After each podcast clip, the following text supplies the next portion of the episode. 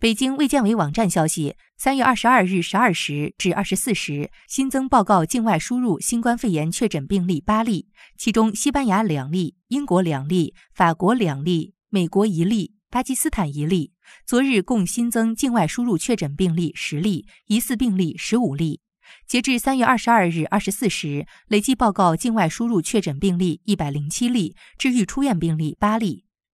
三月二十二日十二时至二十四时，无新增报告本地确诊病例。截至三月二十二日二十四时，累计报告本地确诊病例四百一十五例，治愈出院病例三百九十二例，治愈出院率百分之九十四点五。